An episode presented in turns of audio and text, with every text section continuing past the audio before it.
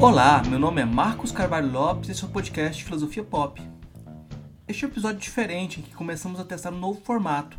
A ideia é de promover leituras trazendo especialistas que nos ajudem a pensar sobre como ler ou como não ler um determinado autor ou autora. A ideia deste episódio surgiu depois de assistir o Pororoca de Chorume número 9 com Ian Neves e João Carvalho, chamado Pororoca Clássicos número 2, em que apresentam a obra O Espírito das Leis de Montesquieu como havíamos acabado de lançar o episódio de número 173 do Filosofia Pop, em que converso com Alfredo Thier sobre Montesquieu, nada melhor do que chamá-lo novamente para nos ajudar a pensar sobre como ler esse autor.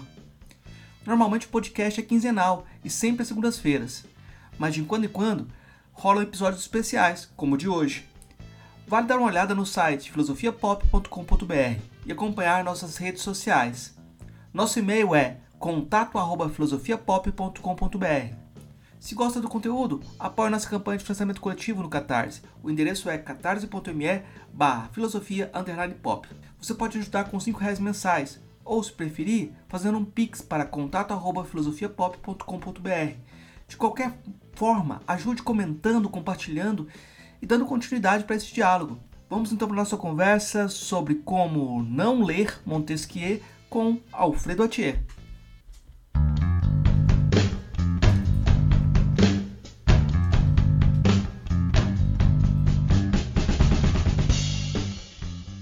Hoje a gente é, recebe novamente o professor Alfredo Atier, direto de Itu. Hoje ele está na biblioteca dele, porque a gente vai falar sobre livros, leituras, falar um pouquinho mais sobre Montesquieu. Né?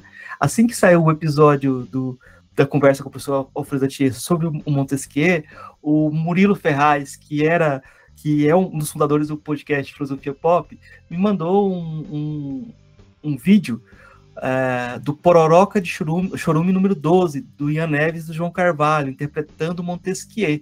Aí eu vi o vídeo e falei, ah, Mote, a gente precisaria, precisaria conversar mais sobre Montesquieu, para conversar um pouco sobre essas interpretações que estão girando por aí, né? Para também dar um contraponto, para aprofundar, né? A, a filosofia é um jogo de pedir e dar razões.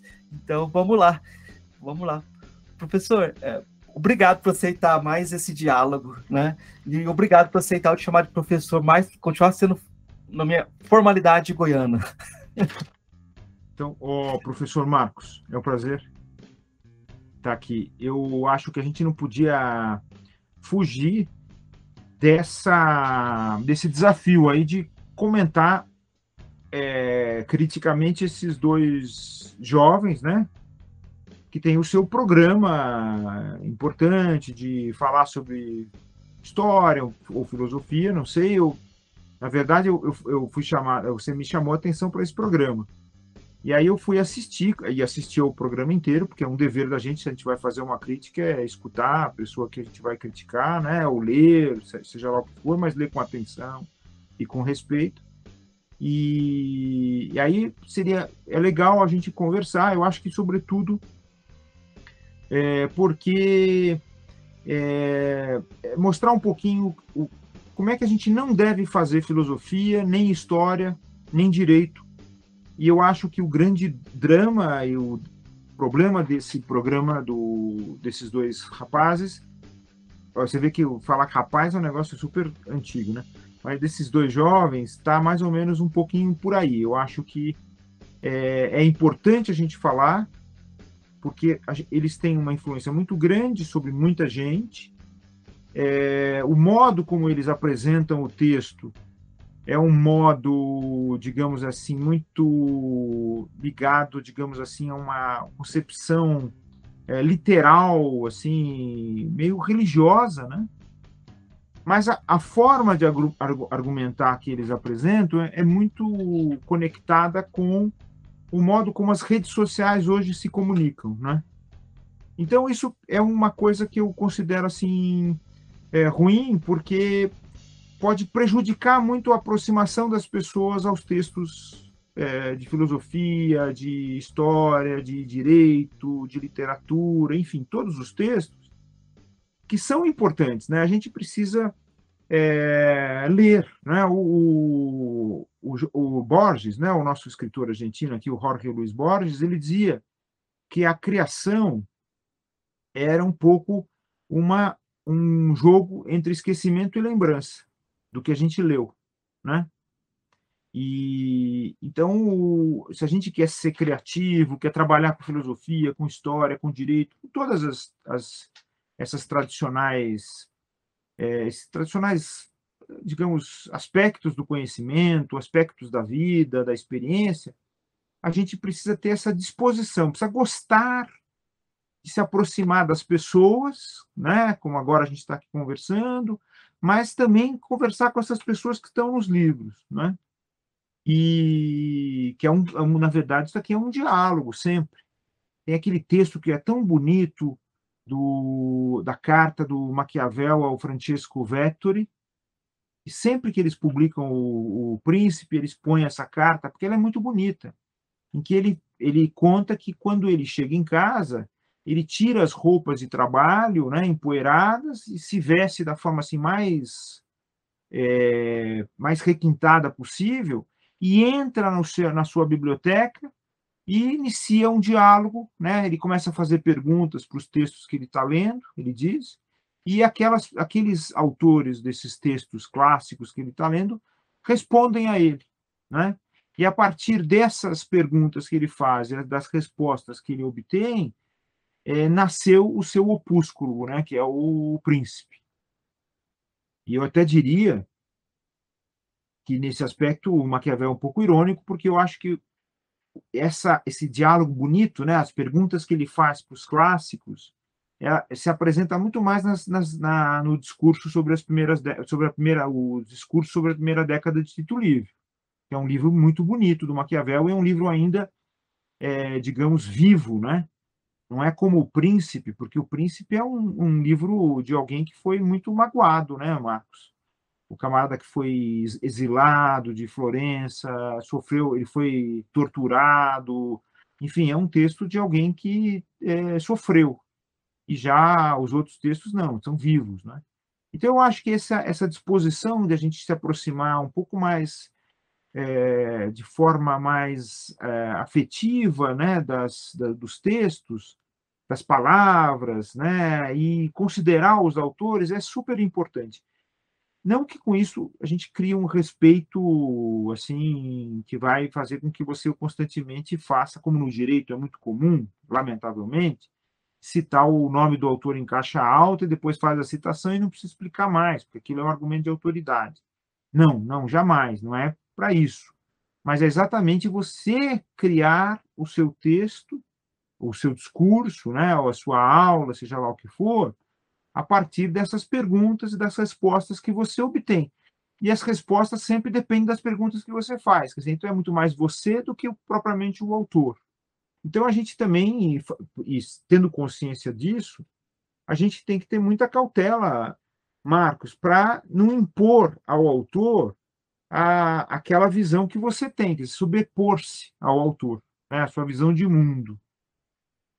É, então, eu, logo lá no início do, do, texto do, que eu escrevi sobre Montesquieu, que a gente comentou na, na nossa, no nosso encontro lá no podcast, eu digo que é um, é um jogo é, em que o autor que você, com o qual você vai jogar, ele já, já, lançou, ele já abriu mão de todos os lances dele, quer dizer, ele já pôs todos os lances dele na mesa, aí você chega e vai jogar com ele já sabendo como é que ele jogou e você vai jogar com ele como se você tivesse numa, numa competição de quem é que vai ganhar. Então você quer ganhar e para ganhar você quer destruir esse, esse autor a partir dos lances que ele fez. Então a, a imagem que eu usei lá era um pouco mais a do, do jogo de xadrez.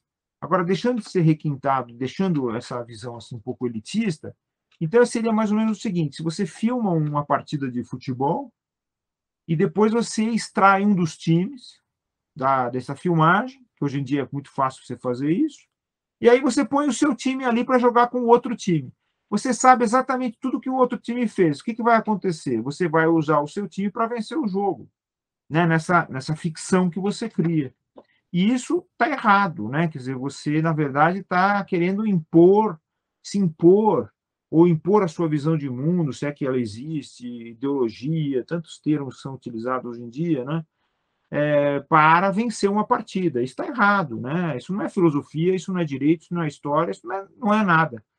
é apenas uma exibição, uma exibição assim muito é, vaidosa, né, de, de si, talvez, ou daquilo que você acha que está certo, ou dos, dos, dos, seus pressupostos, né, do, daquilo que você traz como sendo a sua formação, as suas leituras, e vai destruindo os autores. Aí, qual, como é que você se, apre, se apresenta isso para os jovens de hoje, para as meninas, para os rapazes, para todo mundo?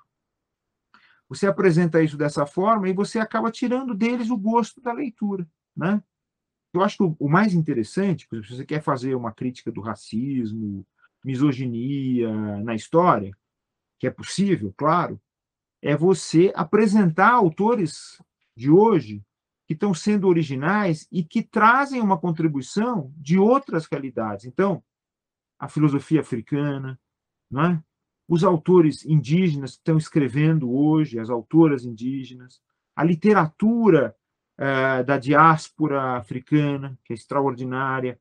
Então, você trazendo esses autores, aí você pode enriquecer o espaço que você quer preencher aqui da sua desse gabinete de, de leitura e a partir daí você vai então construindo uma crítica muito mais propositiva, né? Você incentiva as pessoas a lerem e a usarem esses textos para fazer essas leituras e assim por diante. Quer dizer, o, mais importante é você criar riqueza. Eu acho que a crítica é para enriquecer o espaço, enriquecer o tempo. A crítica não é para você amesquinhar as pessoas que você está criticando, né? A não ser que seja, por exemplo, um texto de um, um texto, um discurso, por exemplo, de uma figura é, antipolítica, uma figura antidemocrática, uma figura como, por exemplo, os, os, grandes, as grandes, os grandes atores do totalitarismo no século XX, né? Aí sim é perigoso. Mas eu acho que tem uma coisa que você disse, é, Alfredo, que eu, é um ponto de investigação que me parece muito interessante, que é a questão da ironia. É, até que ponto que a gente consegue ser irônico hoje, depois dessa leva em que a ironia foi apropriada como discurso comum, né? A ironia virou lugar comum. Então todo mundo é irônico o tempo todo. Então ninguém está falando mais. Uh, e aí você constrói, como para se proteger da ironia, você constrói, uma pseudo-seriedade também, que é uma fachada também. Então é, é muito complicado. Parece que a ironia era, é, era a exceção. Depois a ironia virou a regra. Quando a ironia virou a regra, a gente deu espaço para tudo quanto é tipo de coisa. Eu estou falando, uh, eu estou falando aqui de, vou dar um exemplo aqui para ficar claro o que eu estou querendo dizer. De repente, a televisão começou a criticar a própria televisão, explicando que a única forma de que você, de você, tipo, se você quer criticar a televisão, ninguém critica melhor que a própria televisão. Uhum. Então, não critica a televisão. Se você critica é porque você tem inveja de quem está na televisão. E aí ele incorporou a crítica, incorporou a ironia, né? E se, isso foi uma vacina para a própria, própria mídia em geral.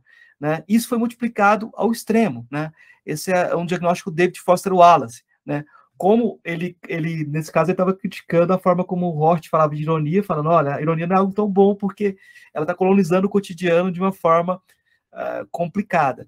E eu acho que essa forma de ironia extrema, ela virou um lugar comum e um lugar comum da política. Os políticos não se comprometem com nada que estão dizendo também, né? E fazem as leituras, fazem as leituras mais complexas, mais deslocadas.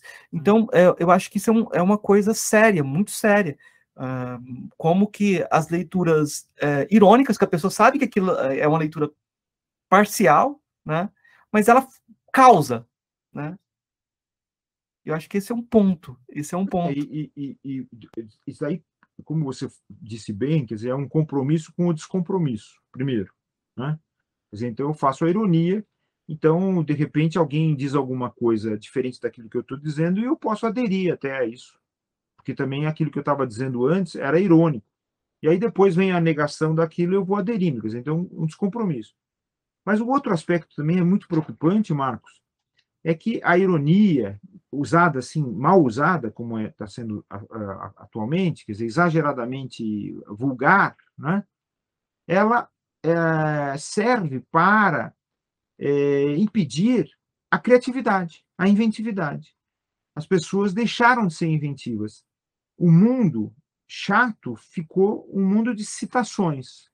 E citações aleatórias que não se encontram. Então você está sempre fazendo citação de alguém, está sempre fazendo uma ironia com esse alguém ou com o outro que essa pessoa ironizou e assim por diante. Ou seja, você começa a construir um espaço que é um espaço gasto, né?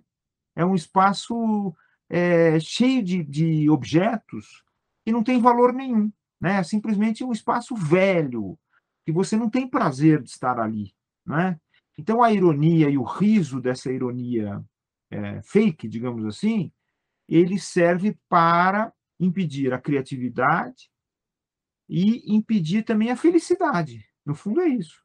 Então você não é feliz no ambiente em que você tem que ficar rindo o tempo inteiro para escapar dos outros. No fundo é isso. Você está escapando do encontro com as pessoas, está escapando é, da presença, está escapando do, do contato, você está escapando do mundo, né? Do mundo que é cheio de outros, outros que têm valor, né? Então a gente precisa desde o início, é, até para solucionar esse problema sério dos ódios daqui e dali, não é? Você precisa educar-se para puxa, tocar o mundo, tocar os outros com respeito, com alegria, não é? Valorizando aquilo que cada um é, escutando, e não simplesmente fazendo tiradas para escapar é, desse contato, né? Eu acho que é mais ou menos por aí. Agora, é... então a, a, leitura, então vamos, vamos, vamos tentar falar um pouquinho dos, dos nossos amigos aí, que a gente que nos provocaram Sim. esse encontro que não pode ser um encontro trágico, tem que ser um encontro feliz nosso. Né? Então, é, a gente está falando do, do, episódio 12 do Pororoca de Chorume, do Ian Neves e do João Carvalho, né? E o Pororoca Classics, né? Que eles leem autores, né? E eles estavam lendo justamente o Espírito das Leis do Montesquieu. Uh, e aí eu já, já dei um mote para o pro, pro, pro Alfredo comentar. Então, é o. Então, o que eles querem dizer ali, primeiro que eles, é, digamos, é, eu estava falando sobre ler, ler o, não, é, o, não é o modo de fazer filosofia, nem de fazer história, nem de fazer direito. Porque são os três temas do programa deles. A gente pode falar de outras coisas, outros aspectos da vida, mas são esses três temas. É direito, história e filosofia. É, não é uma forma, porque ela é, digamos assim, uma forma que não trabalha com bastante assim atenção o texto que está sendo lido. O texto é colocado num contexto imaginário. Então, por exemplo, vou dar uma citação, fazer uma observação que é logo talvez no início do, do, do diálogo dos dois, é, em que eles dizem o seguinte: olha, aquela época em que ele vivia era uma época desse jeito. Estava o início do racialismo, que depois se transformou no racismo, era o início do, de uma filosofia que vai levar ao liberalismo, enfim, é, são os primórdios, os pais fundadores do liberalismo, do racialismo é, e assim por diante. E aí citam o Buffon, né? Buffon. Oh, o Buffon escreveu ali junto com Montesquieu, e ele escreve uma história natural que é profundamente racialista e não sei o que, não sei o que lá. Mas peraí, mas um, um, instante só. O que, que o Montesquieu tem a ver com o Buffon só porque eles viveram a mesma época? Então, é, você pode pegar um monte de filósofos, hoje, ontem, é, amanhã, que viveram na mesma época e todos eles vão estar dizendo a mesma coisa? Não, pelo contrário. Eles são justamente reconhecidos como filósofos nessa nossa tradição, né, que a gente chama de filósofos. Claro que tem uma, uma medida aí do que poderia ser filósofo, o que, que é filósofo, se eles se consideram assim, assim por diante.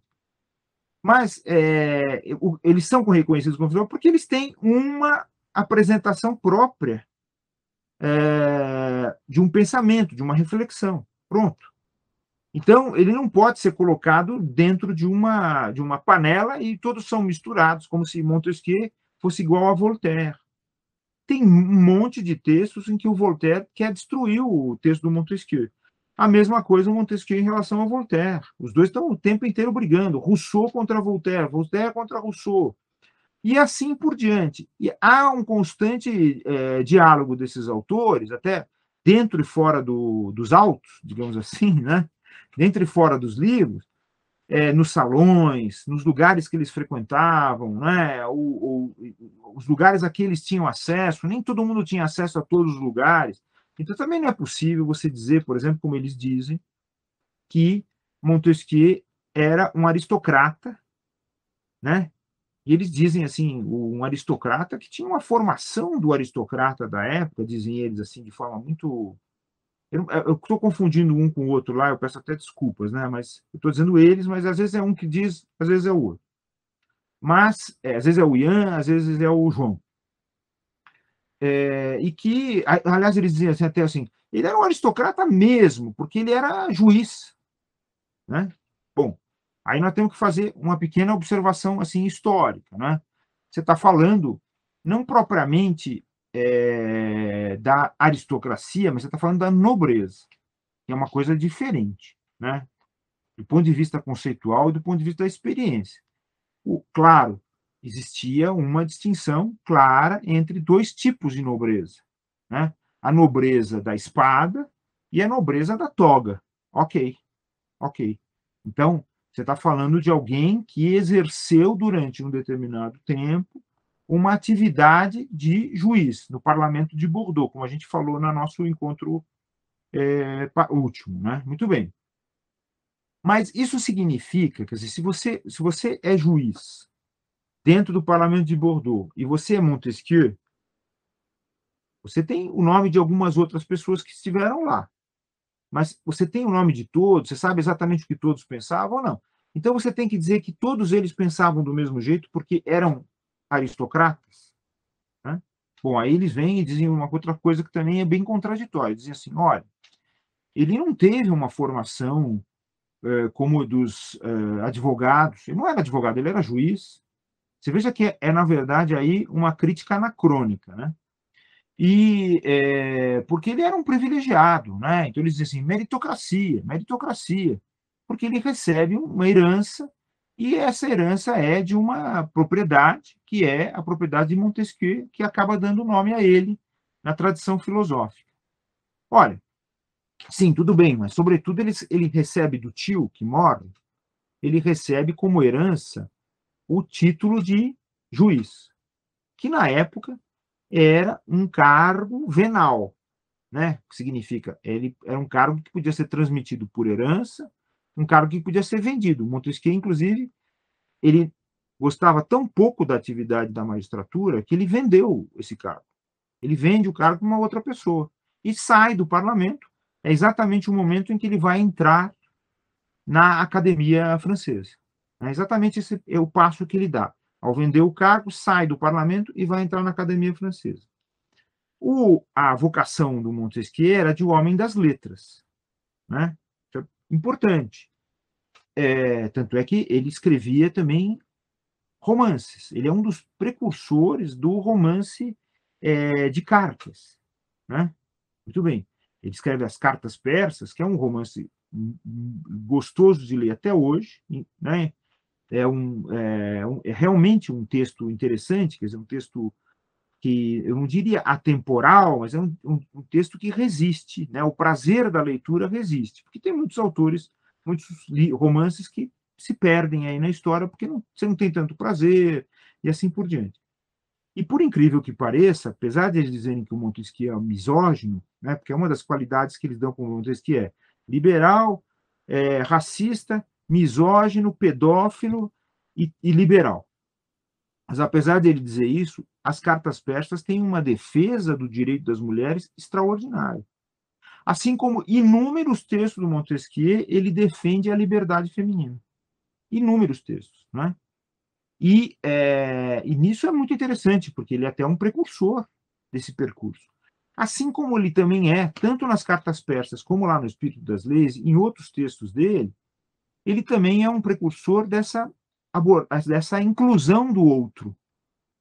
Então, ele também quer saber não apenas o que o europeu ou o francês, como eles dizem lá, eles falam francês, tal, o francês diz. Pelo contrário, ele quer saber o que diz o japonês, o que diz o turco, o que diz o persa, é, o que diz o, o, indiano, enfim, ele quer saber o, o que, que os outros, digamos assim, como os outros se apresentam no mundo também. Então, ele vai incluir isso tudo no diálogo. Tudo que ele diz está certo, o, Marcos? Não, óbvio que não. Eu, não. conheço nenhum autor que acerte tudo e acerte muito. Eu acho que os, os autores eles acertam em geral muito pouco. Mas quando eles acertam, acertam tão bem que a gente acaba ficando maravilhado com eles, né? Eu sempre conto, não sei se eu contei a, a, a, nos nossos encontros anteriores, a, famosa história do, do Einstein, quando ele entra em Princeton, ele é convidado para ir a Princeton, o sujeito pega e vai mostrar a sala dele, em que ele vai trabalhar. Né? Acho que eu contei, né? Não contei? Não.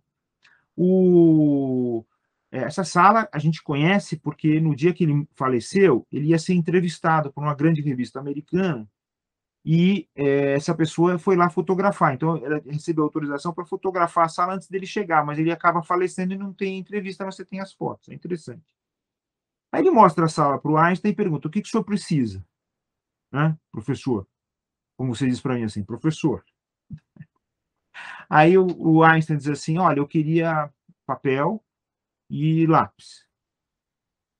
Aí o sujeito olha para ele e fala assim, mas senhor não quer nada além de papel e lápis? Ele falou, olha, é verdade, uma cesta de lixo. Olha, veja, o, o, a, a, o autor é um pouco isso. É como essa imagem do Einstein, eu acho que é interessante. Dizem que é verdadeira essa história, é está na biografia dele. O, essa imagem é a imagem do erro. A maior parte daquilo que ele escreveu, os cálculos que ele fez, foram para lata de lixo. Né? E assim também com relação ao próprio Montesquieu. Eles diziam assim: olha, o, o, esses, o João e o, e, uh, o Ian, né? ele diz assim, não, é uma obra de Madura, o Montesquieu é velho, já que está escrevendo. Né? Bom, a obra foi publicada, né, terminada em 1748, quando ele tinha 50 e... 59 anos. Né? Ele nasce em 1689 e morre em 1755, sete anos depois do, da obra. Ele, ele viveu mais ou menos, né? um pouco a mais do esperado na época, mas também não viveu muito tempo. Mas e ele diz, ironicamente, no, no, prefácio do Espírito das Leis, que é uma obra de 20 anos. Né? Mas esse é um lugar comum. E ele, ali, no, especificamente nessa obra de 20 anos, ele está fazendo uma homenagem para o Montaigne, que é um grande cético. Isso é importante. Montaigne é um grande cético né, da, da, da, da, filosofia, é um grande leitor de Cícero, por exemplo, é, e de outros tantos autores que são da tradição do ceticismo. E o Montesquieu faz uma homenagem ao seu conterrâneo ali, o, o Montaigne, né, de, de dois séculos antes. Bom, é, então, o que eu quero dizer, ele não acerta em tudo. Mas, veja, ele não é essa figura que vai aderir à ideia da, da escravidão. Pelo contrário, logo que ele, ele inicia o, o, a abordagem da escravidão no Espírito das Leis, quando ele fala da escravidão civil, que ele faz uma distinção entre escravidão civil e escravidão política. Qual é a escravidão política? É viver sob o despotismo. Aí, os dois, os nossos dois autores aí com quem nós estamos aqui dialogando, sem a presença deles, eles dizem assim: ah, esse é o orientalismo, né? Aquela coisa do Montesquieu e os outros autores criticarem o orientalismo.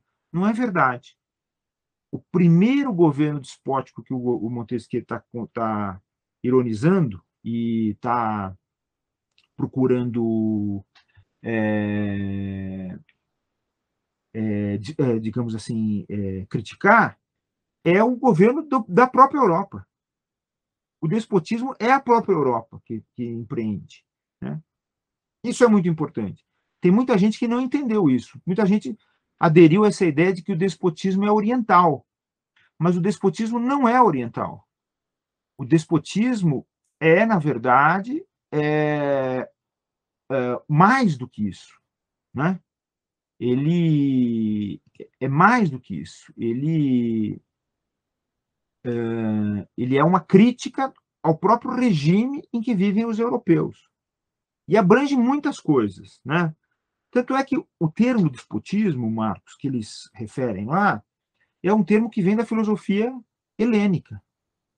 Né? Ele, primeira pessoa a empregar esse texto assim com, com é, propriedade e associar esse termo a um regime antipolítico é Aristóteles.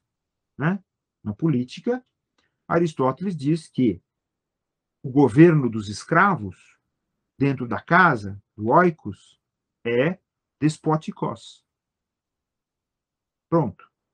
Então, veja só que coisa interessante. O Montesquieu pega o termo lá do Aristóteles, claramente, e traz para o universo da, do espaço público e diz: esse governo despótico é o governo que nega a política.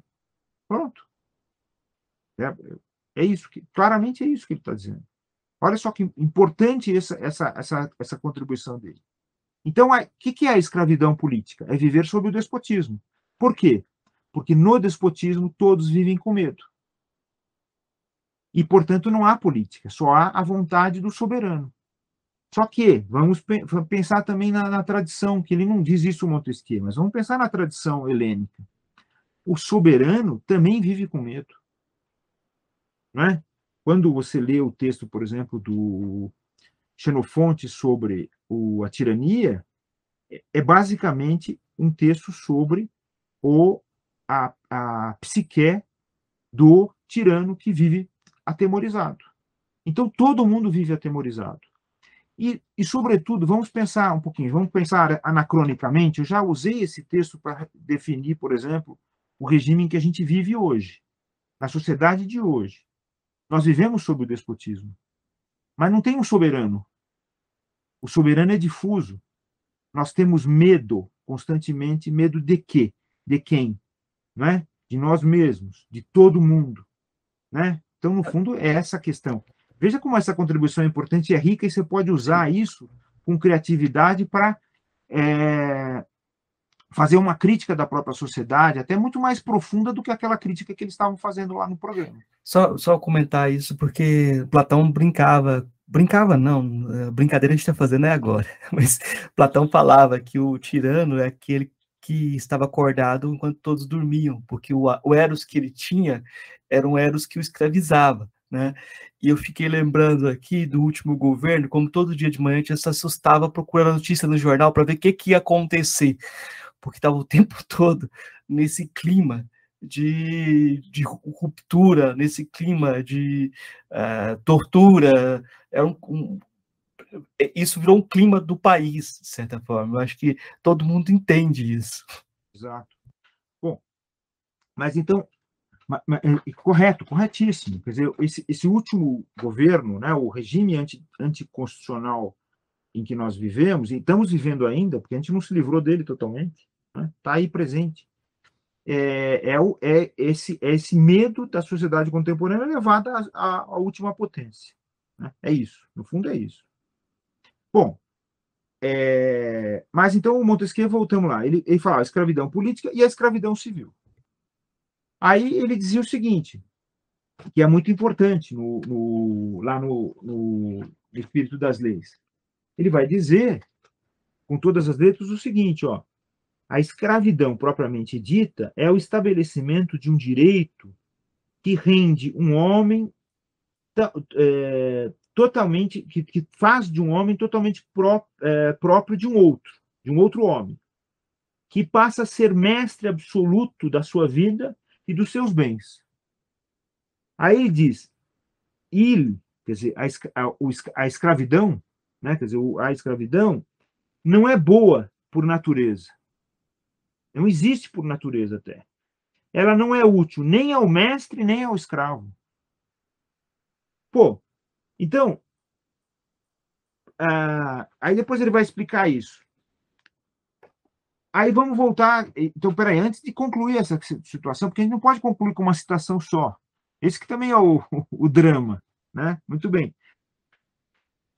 Montesquieu era um leitor dos romanos, isso desde a escola, hein? O primeiro texto dele de, sobre os romanos é um texto que ele escreve em lições de latim, em que ele vai, ele escreve a vida inteira sobre os romanos. Ele não vai estudar direito romano porque entrou no parlamento de Bordeaux, como está dito lá nessa, como foi dito pelos dois, pelo Ian e pelo João. Está errado isso. Ele estudou a vida inteira. Isso era, um, era uma era uma espécie de uh, percurso obrigatório que ele se impôs, que ele gostava de ler essa história. E havia com muita, muita ironia. As considerações sobre a grandeza e a decadência dos romanos são um texto muito interessante, muito rico do ponto de vista das, das várias abordagens que ele faz, mas é um texto muito irônico com os romanos. Né? Tem uma passagem até que é, que é assim engraçada, tipo, por exemplo, os romanos começaram a dominar todos os povos lá na Itália, no início da sua expansão, e é, então o que, que as pessoas faziam? Elas procuravam falar baixinho, porque qualquer pessoa que os romanos ouvissem falar, iam lá e dominavam aquele povo. Então as pessoas falavam baixo para os romanos não ouvirem, porque senão iam ser dominados por eles. Ó, isso é uma, uma coisa assim engraçada. Depois ele fala sobre será que a religião dos romanos era levada a sério assim tão tanto? Aí ele explica que não, que não era. Aí ele dá vários exemplos. E ele fala: olha que engraçado, os romanos diziam uma coisa e faziam outra. Ou seja, ele tinha uma, uma, uma, uma capacidade, veja só que isso não é fácil, o, o Marcos, né? Não é fácil para nós. Inclusive, não é fácil ler um texto antigo como irônico. Você precisa ter uma disposição para isso, para sacar essas coisas, sacar essas, essas, essas nuances. E isso é muito importante, porque senão fica uma, leitura que não é uma leitura inteligente, né? No, no, sentido original da palavra. Você não lê aquilo que não está ali entre uma. Você lê aquilo que está entre uma linha e outra. Porque o texto é muito mais do que aquilo que está escrito. A comunicação verbal é muito mais rica do que a comunicação escrita. Né? Então, se você pensar que, para você, veja, então vamos começar. A história da filosofia começa com essa violência com relação à, à comunicação oral, né? que é o próprio Platão, digamos assim. Né? Como é que você transforma essa riqueza em alguma coisa que é menos, mais pobre, né? cheia de. É... Aí, a gente pensa, por exemplo, só para ser um pouco assim, bem disperso, a gente pensa naquelas passagens do Machado de Assis, em que o capítulo é, na verdade, um monte de riscos e traços e pontos. Não é mesmo? É... Então, você vê como é que você tem que ser criativo para transformar o escrito em alguma coisa muito mais rica né, do que ele é. Mas, então, agora, vamos pensar no que os romanos diziam sobre a escravidão. Para os romanos, por incrível que pareça, apesar de eles viverem num sistema em que havia escravidão, eles diziam que a liberdade era o estado natural do ser humano. E que o escravo, ele era escravo temporariamente, porque ele estava sempre é, passível de voltar ao estado de liberdade que era o estado natural. E nesse aspecto, o direito privado romano é muito rico nas estruturas que ele criava para essa manumissão, para essa libertação do escravo, para esse retorno à, à vida livre. Né? Muito bem. E mais do que isso, os textos romanos, eles não consideravam o escravo coisa. Eles consideravam o escravo pessoa. Ele não estava classificado entre as coisas. Né?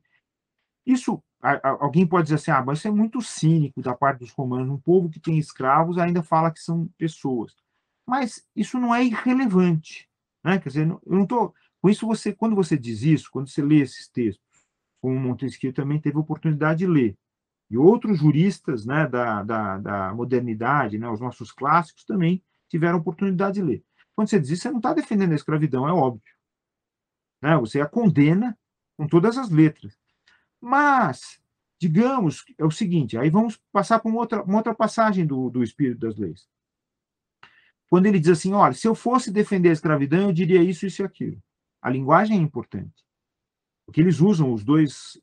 Fala. Eu, eu falaria do, do, aumento do açúcar, né? O, o, o, defender a escravidão, porque se não tiver escravos, o preço do açúcar vai subir. Aí eu acho que é muito curioso que o, o Ian e o João falam assim, ele cometeu um sincericídio. E toda vez que eles falam isso, é ironia. Claro. ele está ele tá sendo absolutamente irônico, porque ele é totalmente contrário à escravidão. E ele diz uma coisa que é, ele faz uma crítica à religião, que eles tomam, os dois, o Ian e o João, como se ele estivesse endossando aquilo.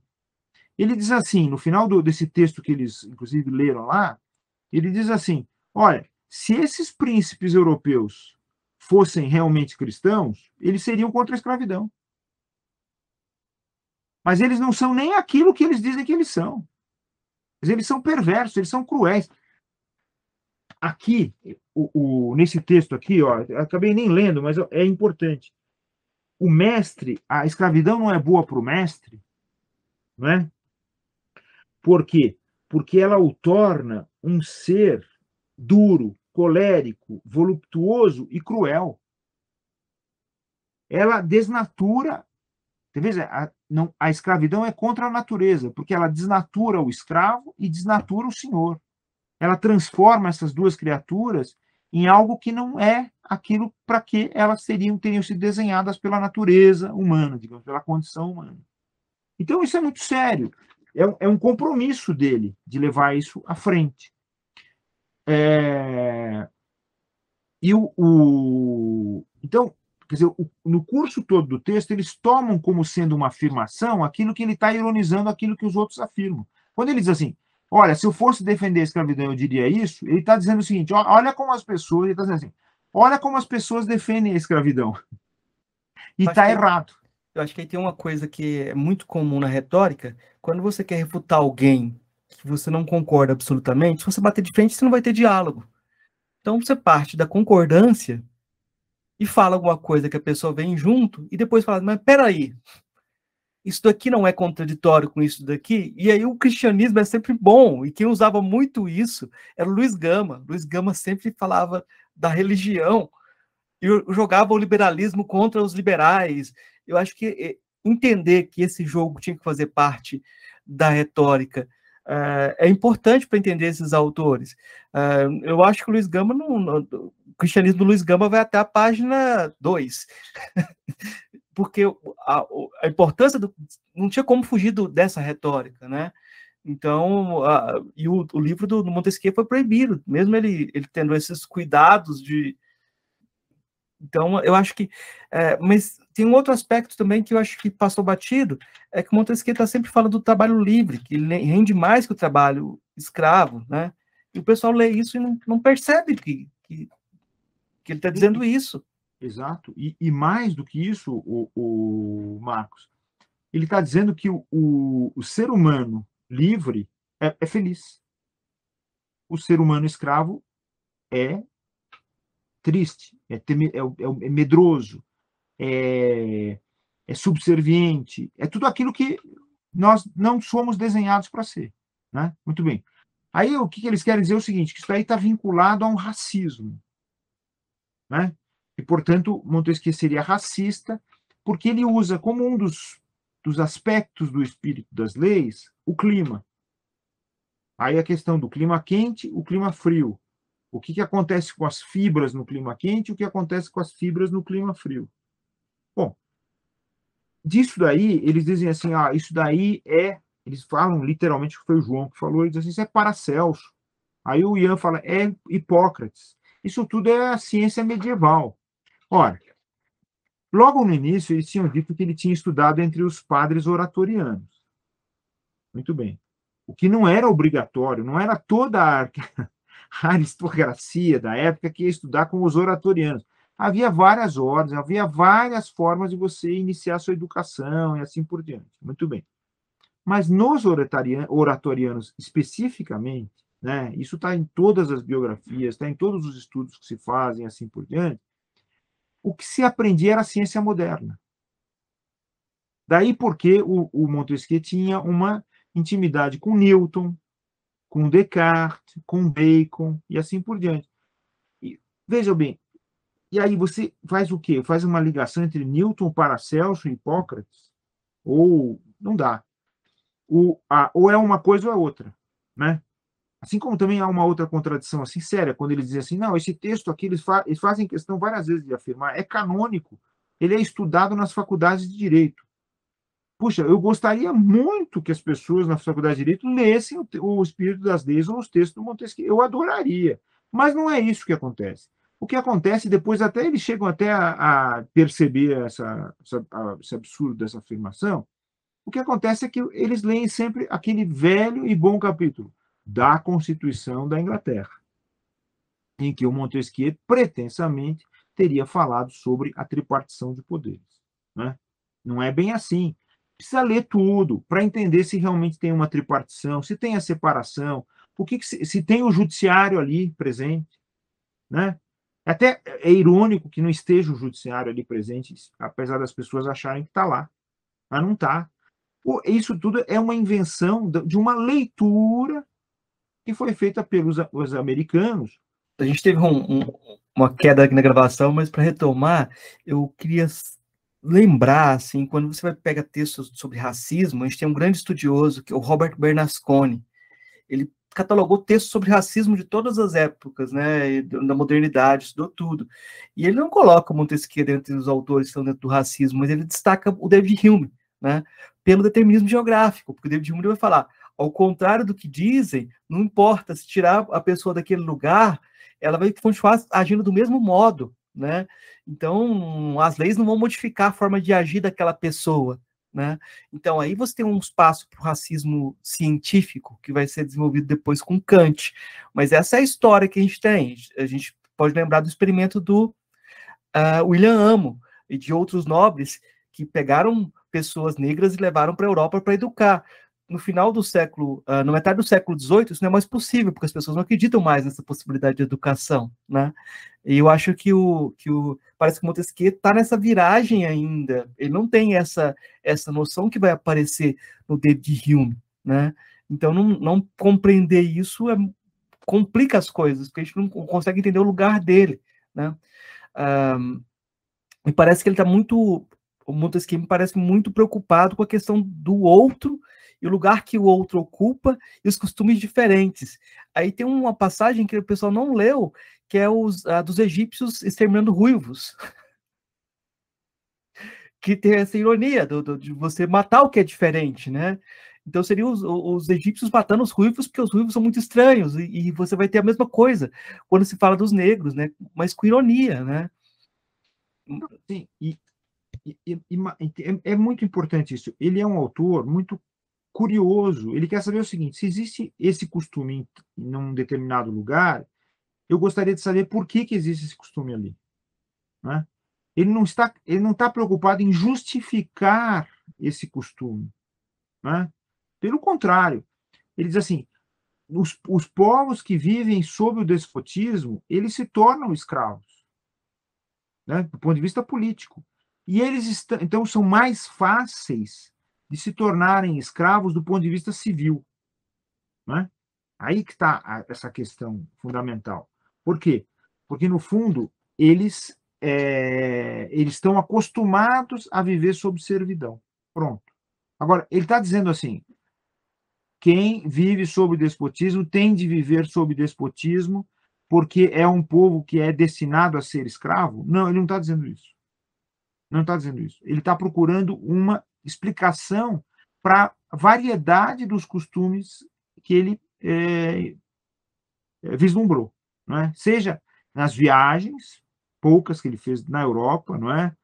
é o périplo europeu do Montesquieu é, um, é bastante curto, são três anos, é, mas seja sobretudo nos livros, que ele vai lendo, lendo, lendo, e ele quer saber o que acontece na China, o que acontece no Japão, o que acontece na Rússia, o que acontece na Turquia, e assim vai. Muito bem é, e ler textos também literários, por exemplo, As Mil e Uma Noites, né, na, trad na tradução do Galã, é, cheia de é, censuras né, no próprio texto do Galã, que é um texto bonito, assim, do ponto de vista de, estilo, mas é como aquela história do cinema em que na hora do beijo a, a luz apaga, né? O, a escuridão aparece. É um pouco isso, né? É, mas ele é, no fundo, quer dizer, ele não está aderindo a esses costumes. Esse é muito importante. Não é uma adesão a determinados costumes.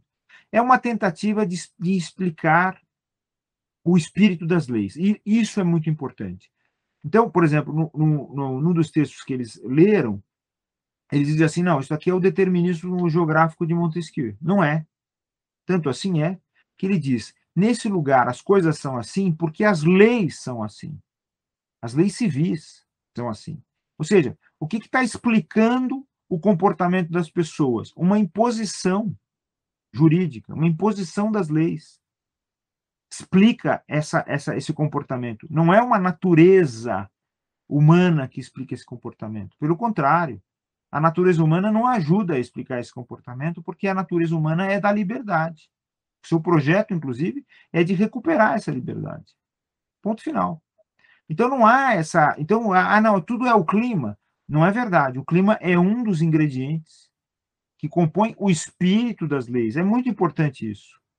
Então, é o clima, são as próprias leis, é a, é a cultura, é a língua, é, tem, tem um monte de elementos que vão, o terreno, a natureza do terreno, o que as pessoas comem, o que elas não comem, as escolhas que elas fazem, e assim, o regime sob o qual elas vivem, as próprias leis fazem parte do, do, do espírito das leis. Quer dizer, você, quando faz uma lei, você não faz impunemente. Outra coisa que a gente pode aproveitar hoje, assim, com toda evidência no nosso tempo contemporâneo, você, ao criar uma lei, você não está lendo a realidade. Você está criando uma, uma obrigação a partir de determinados pressupostos.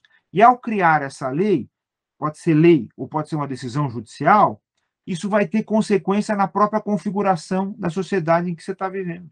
No fundo, é isso que ele está dizendo. Então, é preciso tomar muito cuidado com essa questão. Né? Até nisso, nas escolhas que se fazem. As escolhas fazem parte do espírito das leis. Isso é determinismo? É ou é o oposto do determinismo? Isso é o oposto do determinismo. Né? Se você tem opções, se você pode escolher, se você pode decidir, você pode ter caminhos diferentes, isso não é determinismo. E, sobretudo, não é. O, o seria quer dizer, um pouco absurdo é, você buscar esse determinismo em algum texto do Montesquieu que não existe. Né? Ele fala de um monte de experiências, mas ele admite sempre o contrário. Tem até um texto que é muito interessante, Pena que eu, eu, eu, perdi aqui na hora que apagou a, a internet, eu perdi os textos que eu tinha deixado abertos aqui. Mas falam sobre os paradoxos, fala sobre os paradoxos do relativismo do Montesquieu, né? Que chega a determinados, até determinados momentos, que ele é tão, tão relativista, né? Como, digamos, um antropólogo deve ser, talvez, né?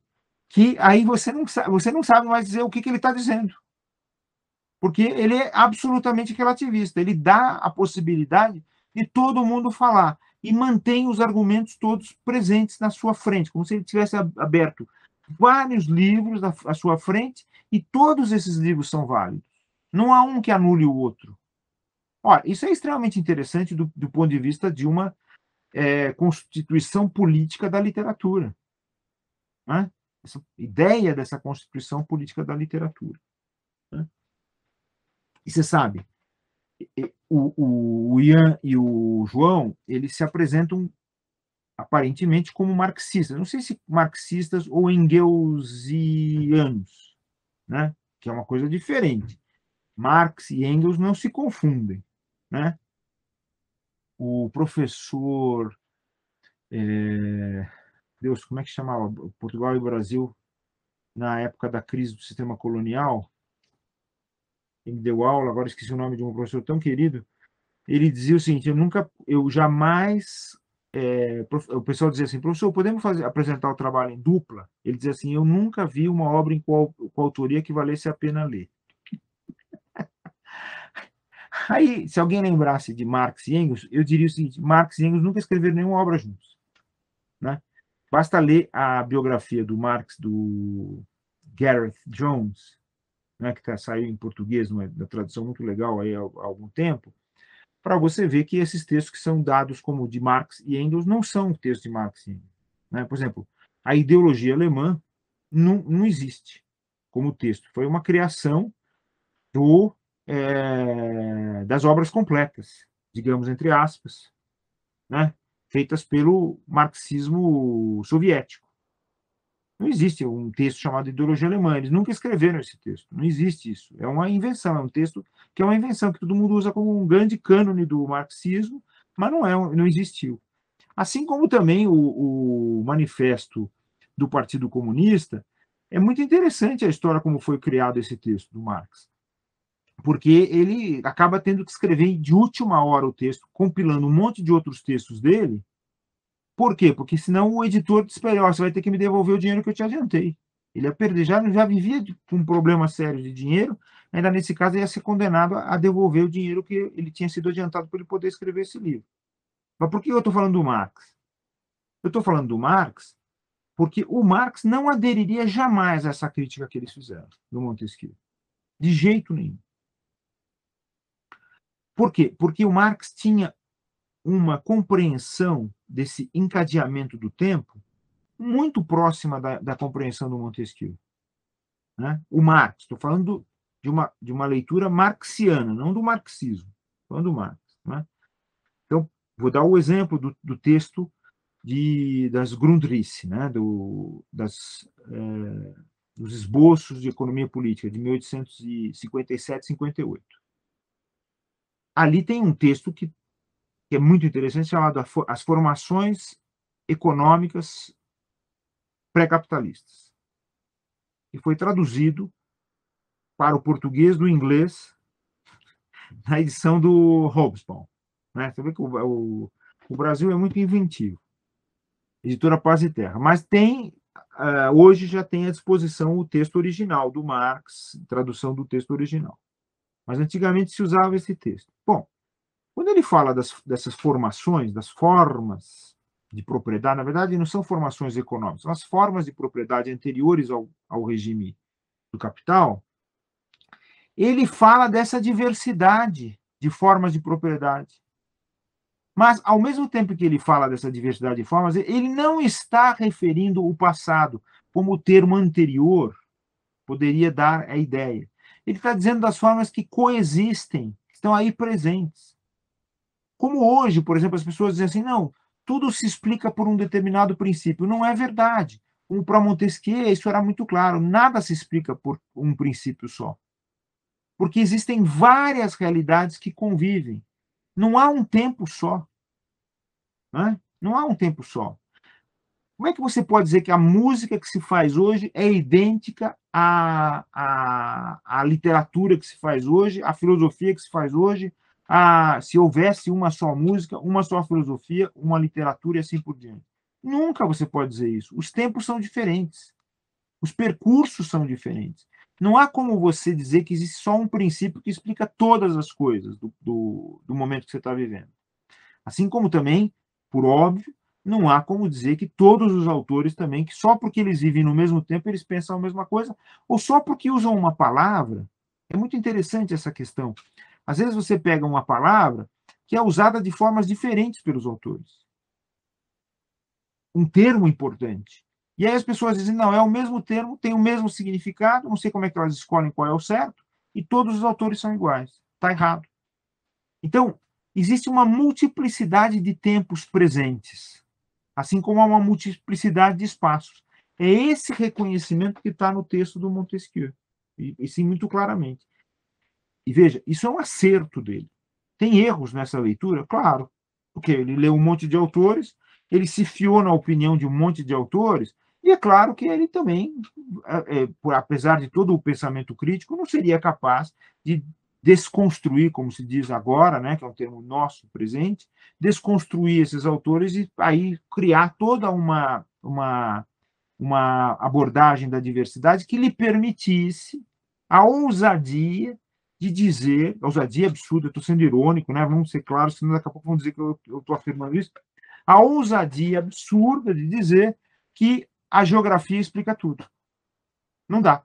Aí, veja, um pouco eu penso, o, o Marcos, que o, os adversários dele são as faculdades de direito, né? Porque eles pegam e usam lá um sujeito que não é o Montesquieu e, e vão apresentar no final do programa um filme sobre esse sujeito falando sobre o preço dos imóveis, sei lá o que é aquilo, se é um corretor de imóveis, eu não sei quem que é, é dependendo da geografia. Mas isso não está, isso não é Montesquieu, pelo amor de Deus, não, não vamos, vamos confundir as coisas. Não dá. Você pega um cara que está falando aqui que não tem nada a ver e quer impor isso ao Montesquieu, não. Ou como essa história dizer do Buffon também, que é uma coisa assim, que eu considero assim, seria mesmo que dizer, então, o Bossuet também, que tem uma ideia de história universal do ponto de vista da, do cristianismo, seria o Montesquieu, o espírito das leis seria só a mesma coisa. Ou a visão do Voltaire. Não, tudo isso é diferente. Bom. Eu acho que Mas... uma coisa que você estava falando quando caiu, hum. eu não sei se você terminou de falar, que você estava falando sobre a questão das fibras, e você estava rememorando o currículo que Montesquieu tinha passado. Eu acho que você não terminou de comentar sobre isso. Ah, tá. Eu acho que caiu e eu acho que eu fiquei falando. Então, nos oratorianos, né? Eu cheguei a falar dos oratorianos. Então, ali especificamente, a, a, a educação que esses, é, essa escola, digamos, tentava dar para os seus alunos era extremamente é, rigorosa do ponto de vista do, da, da ciência que estava nascente, que estava vindo do século XVII. Gente, eles dizem lá o seguinte, que a Idade Média na França, eles falam, eles dizem isso, é, é, é longa duração. Eles usam até alguns termos em francês esse, isso, isso aqui, esse pecado eu não vou cometer aqui. O, a, que é uma longa duração que durou até a Revolução Francesa. Pera lá, pera lá. É esse que é o grande problema, né, o Marcos? É achar que tudo é a mesma coisa, que tudo é igual. Não. Vamos pegar um historiador brilhante, né? Falecido assim muito recentemente, que foi o, o trabalhou no governo Mitterrand, etc. e tal, que foi o Jacques Legoff. Vamos pegar o Jacques Legoff. O Jacques Legoff ele pergunta o seguinte: tem um texto dele muito interessante chamado Por que, que a gente tem que dividir a, a história em fatias, em determinadas eras? Né? Aí ele trabalha, explica, vê como é que num, aqui se explica de um jeito, ali do outro, etc. Tal, que não há necessidade, até que no final ele fala assim: olha, no fundo, é, a, aquilo que nós chamamos de Idade Média, ele não, não termina naquilo que nós chamamos de Renascimento. Isso daí foi um equívoco da historiografia. A Idade Média ela pode ser estendida, ele diz, ela pode ser estendida até o século XVII, não o século XVIII da Revolução, no final do século XVIII da Revolução Francesa, não, até o século XVII ali há uma mudança de determinados padrões. Então, aí ele vai citar, inclusive, esses autores que estão criando essa, isso que nós chamamos de ciência moderna.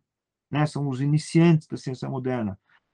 É, e esses autores, então, eles vão mudar o plano de ensino, de educação, uh, o plano de concepção das leis, sociedade, assim por diante, que vão, então, transformar aquela visão que nós consideramos Idade Média, que é um absurdo. O termo Idade Média é em si mesmo um grande absurdo. Né? Muito bem. Porque o, o, o aquele sujeito estava vivendo num determinado espaço, né, naquele tempo, ele jamais ia dizer que ele era um homem medieval. Estou vivendo numa época média. Né?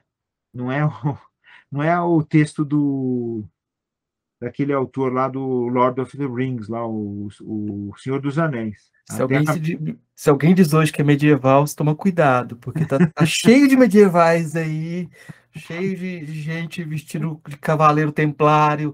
É um perigo andar na rua. Bom, o... mas, é... mas então, isso, é, isso é uma coisa assim meio, meio confusa. E o, e, no fundo, o Montesquieu tem uma, uma, abordagem muito interessante até sobre esse aspecto, né? que é, é, ele dizer, por exemplo, ele diz num, num determinado texto que é preciso a gente tomar muito cuidado para interpretar um determinado autor, porque senão a gente não vai estar analisando outros homens senão nós mesmos. Ele diz isso literalmente. Então, você está lendo um texto da antiguidade, ele diz: tome cuidado ao ler o texto da antiguidade para não tá, eh, acabar diz, é, dizendo que você está lendo a antiguidade, mas na verdade você está lendo o seu próprio tempo. Esse aqui é o. Então ele, você tem que tomar muito cuidado. Então você tem que tomar cuidado com o tempo, você tem que tomar cuidado com o espaço. O Montesquieu tem essa, essa é, é claro que não vamos, não estou dizendo que ele é um, o gênio universal. O gênio somos nós, que a nossa leitura é espetacular, Marcos. o, o, o é, brincadeira. Mas eu não estou dizendo isso, mas ele tem essa virtude de ter inserido essa categoria do tempo assim muito fortemente no texto dele. Talvez seja o primeiro que teve essa sacada de que o tempo era extremamente importante. Né? E, é... e se você lê os autores anteriores a ele, por exemplo, Hobbes, você não vai ver essa sacada, nem, nem no próprio Locke. Né? Parece que o Locke foi o autor criticado por eles no programa anterior. Eu não assisti aos outros programas dele, lamentavelmente. E eu também não critico o fato do, do, de, de, de, todo mundo apresentar suas lives, apresentar suas visões. Eu acho isso muito importante, desde que não seja dessa forma dogmática, né? E desde que ela não dê a oportunidade de aquela pessoa que você está atacando, ela se defender daquilo que ela está pelo que ela está sendo atacada, porque é muito fácil, né? Como nessa coisa que eu, te, que eu falei no início, daquela metáfora do jogo de xadrez ou jogo de futebol. Você extrai as peças brancas e vê todos os, os lances que o adversário fez nas peças negras, e aí você pega e diz assim: olha, agora o jogo eu venci, porque agora eu vou saber onde é que eu vou colocar as minhas para vencer o jogo, e vice-versa. Você tira um time e deixa o outro, você viu que como forma como ele jogou, aí você põe o seu time e vence a partida depois dele, porque ele não tem condição de jogar diferente daquilo que ele jogou. Né? Ele já usou todos os seus trunfos, pôs todas as suas cartas na mesa. Eu acho que a gente tem que é, se prevenir também contra essa acusação, né? O que a gente está fazendo aqui não é esse jogo de, de, de, de uma resposta em que a, o discurso está pronto, não, mas é uma, uma questão de falhabilismo também, né? É uma questão de, de tentativa e erro, e lembrando aquela história do Einstein mesmo, de você errou, joga no lixo também, né? Então, se a gente está construindo uma esfera pública, é, uma esfera pública progressista, isso tem que ser visto como algo positivo sempre. Uh, e o debate, ou a conversação. Só que eu tenho algum ceticismo com as condições de conversação condições de debate, desse tipo de encontro. Vamos fazer uma, uma rinha? Isso não existe, né? Então, eu acho que ampliar a conversação é sempre o trabalho da filosofia, não diminuir ela, reduz, reduzir ela. A gente, às vezes, tem que ser didático, a gente reduz as coisas um pouquinho, porque tem que ser didático. Mas a filosofia, o trabalho dela, geralmente, é complicar as coisas e mostrar que elas são mais amplas, né? Então, eu acho que é, a tarefa que a gente quer cumprir é essa, não, não, é, não o contrário, né? Então, é, eu queria também pontuar que essa tentativa de ler em público eu acho, acho muito interessante, só que eu, eu vejo muita dificuldade em fazer isso, sabe? Poucos autores eu teria capacidade de ler em público assim, sem uma autocensura muito grande, né? Porque é, eu já tive alguns mestres que liam filosofia assim, em sala de aula, e era, a gente lia um, três páginas de Heidegger durante uh, uma aula de quatro horas, assim, era um negócio complicadíssimo, os textos viravam uma coisa sagrada, muito difícil de, de, se aproximar. No entanto, a gente percebia a densidade deles era um aprendizado muito grande, né? Então, acho que tem um mérito nessa metodologia, tem, vai se aprimorando, e essa conversa é mais para isso também, a gente vai... Uh, uh, dialogando e fazendo política. Fazer política também é isso, né? Que a conversação circule, né? E que as coisas se adensem.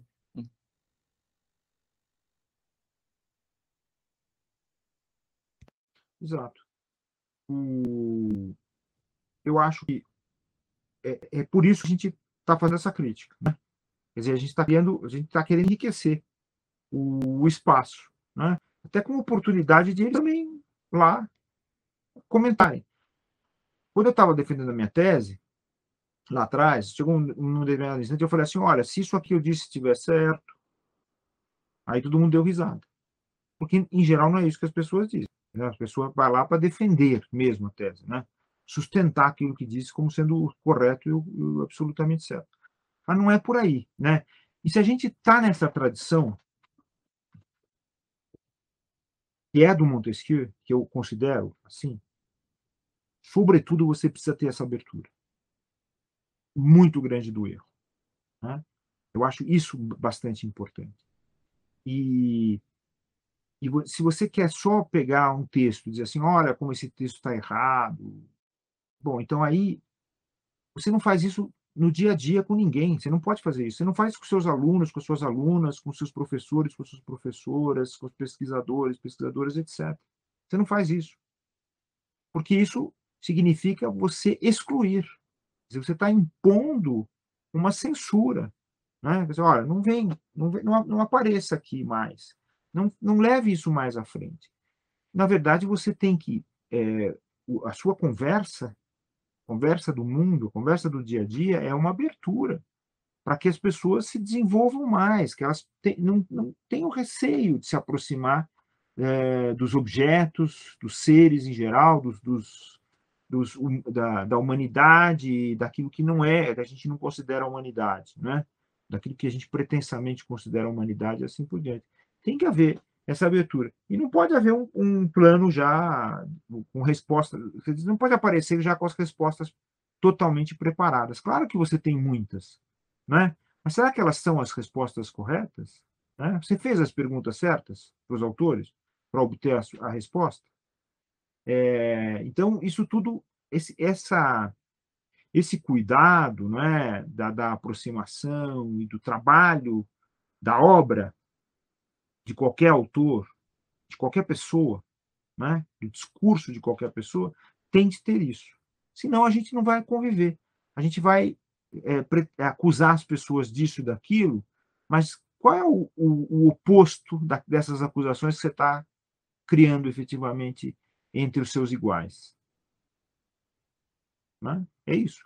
Ah, bom, fulano é racista, então vamos condenar o racismo, a gente não pode mais falar do racismo, etc. Mas qual é a cultura que não é racista que nós estamos construindo aqui entre nós? Isso que é mais importante. Que tipo de cultura rica, abrangente, inclusiva, é, criativa, que a gente está fazendo, que abra espaço, abra tempo, abra tudo, abra todas as perspectivas. É isso que importa efetivamente. Né? Nesse, nesse sentido, eu acho que aí o nosso amigo em comum, o Hort, ele tem uma, um comentário, uma, uma resenha, ele fala, fala alguma coisa mais ou menos assim. Existem os críticos de primeira fileira, que são aqueles que vão procurar contradição. Aí eles vão lá e falam, não, você está entrando em contradição, e destroem seu texto por, por alguma contradição.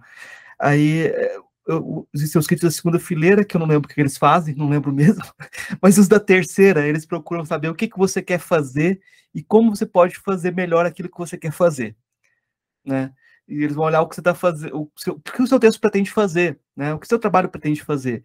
E aí eu posso dizer que o trabalho do Ian e do João é convergente, a gente quer fazer um trabalho de construção da esfera pública, a gente quer conversar com mais gente, e eu acho que isso é um, um mérito é, é, o caminho em comum. Então, é, é nesse sentido da terceira fileira de ver contradições, mas também de propor a construção. Vamos fazer desse jeito, que talvez o resultado vai ser melhor, né? Ou vamos vamos complicar as coisas mesmo, né? Mas a acusação de ser elitista também eu sei que pode acontecer, mas é... a gente tem que incluir mais gente, não é isso, Marcos? É. A grande questão hoje é incluir mais gente nesse nosso, nessa nossa conversa e tem que ter mais gente participando. Sim, e... mais versões, né? É isso. Então, professor, então eu acho que cumprimos nosso papel, cumprimos nossa tarefa de hoje. Eu queria agradecer muito de novo uh, por essa possibilidade de diálogo e queria pedir para os ouvintes, para as pessoas que estão escutando o podcast, para as pessoas que estão vendo o vídeo, para comentar e dizer o que acharam dessa conversação, porque pode ser um mote para um outro formato também de conversa para o podcast, para o canal de vídeos. Então, se vocês gostaram, comentem aí, uh, compartilhem é, e façam suas críticas também. É isso. Vamos conversando. Obrigado, professor. Obrigado, Marcos. Esse encontro é sempre maravilhoso. Foi muito, muito legal a gente se encontrar nesse nosso percurso, né? lá no Comitê Esperançar. Ótimo, ótimo. Vamos, um abraço querido para você, muito afetuoso.